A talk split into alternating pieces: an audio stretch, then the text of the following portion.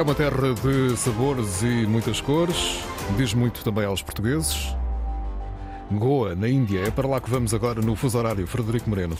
E julgo que é a primeira vez, Miguel, que vamos até um país com uma diferença horária curiosa, de não ser de horas completas, mas sim um fuso horário de 5 horas e meia, o que é pouco comum. Bom dia, Delfim Correia da Silva, ou melhor, boa tarde, aí em Goa, na Índia, onde trabalha, leitor do Instituto Camões na Universidade de Goa. É difícil adaptar-se a este fuso horário com meia hora de diferença? Tem de andar a fazer contas quando quer comunicar com alguém de fora do país? Olá, muito bom dia ou boa tarde. Aqui realmente já estamos uh, uh, quase à uma da tarde. Uh, bom, a questão da meia hora de facto é um pouco confusa. Às vezes temos que fazer contas de cabeça para sabermos se estamos na, no, na hora e sincronizados com os nossos contactos fora deste território, mas acabamos por nos adaptar. É, é, de facto a diferença, sobretudo de 5 horas e meia, torna às vezes as comunicações algo difíceis, porque aqui é bastante tarde, há 8 horas da tarde em Portugal, já são uma e meia da, da, da manhã aqui em Goa e na Índia. E hoje é um dia especial, Delfim, porque se assinala o Dia da República da Índia. Estão previstas muitas celebrações por aí? Uh, sim, o, o, Dia da República é, um dos, é um dos dias mais importantes, um dos feriados mais importantes da Índia, porque vem na sequência da independência da Índia, 15 de agosto de 1947.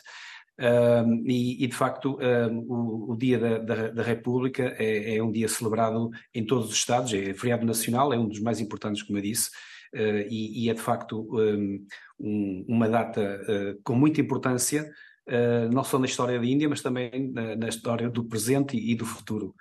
E numa altura em que a Índia já é o país mais populoso do mundo, nota-se isso de alguma forma no dia a dia, este crescimento do país que tem agora mais de 1.400 milhões de pessoas?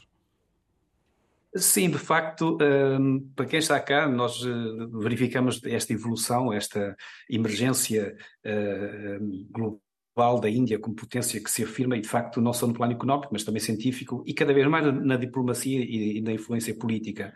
Uh, é curioso que quando hoje celebramos uh, o, Dia da República, quando olhamos para a designação original da Índia como República Democrática, Secular, Socialista e Soberana, tudo isto no seguimento do texto da Constituição aprovado dois meses antes, em novembro de 1949, e que segue os princípios basilares, da, da, no fundo, da, da, Revolução Francesa, os princípios da justiça, da liberdade, da igualdade e da fraternidade.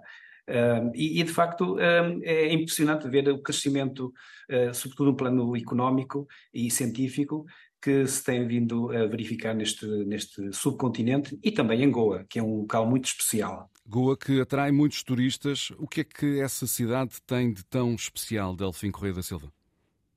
Uh, eu estou, na verdade, uh, tenho um conhecimento bastante profundo, porque vivo e trabalho na Índia desde 2008, sou leitor do Camões da Universidade de Goa, coordenador da Cátedra Cunha Rivara, e, e tenho assistido, portanto, a esta evolução e a esta atração verdadeiramente extraordinária que por vezes até é difícil de explicar, é uma força magnética que tem sido exercida pelo território ao longo dos séculos, Goa tem sido um espaço uh, ocupado por várias culturas, várias civilizações, é um, um, um local, um território uh, plurilinguístico e multicultural por excelência, e de facto no, neste período, na época alta, digamos assim, no, no período de, do grande fluxo turístico de novembro a fevereiro, Goa atrai Uh, imensos turistas nacionais, alguns portugueses, mas também muitos estrangeiros, Uh, e realizam-se neste, neste território, neste Estado, um dos mais pequenos da Índia, mas um dos mais relevantes do ponto de vista económico e do ponto de vista cultural, importantes certames culturais como o Festival Internacional de Cinema da Índia, em novembro, o Serendipity, que é um dos mais importantes uh, uh, festivais de artes e espetáculos que se realiza na Índia, que se realizou em, em dezembro, e, e, sem esquecer, obviamente, a intensa atividade cultural de promoção da língua e da cultura portuguesa neste território. Uhum. Uh, sabemos também que, que a Goa tem uma, uma, ligação histórica a Portugal e este ano uh, comemoram-se os 500 anos do nascimento de, de, Camões. Obrigado, Delfim Correia da Silva. Fazemos as despedidas de Goa. Na Índia, o fuso horário é sui generis, Miguel. São mais 5 horas e meia do que aqui no continente português. E lá já é hora do almoço.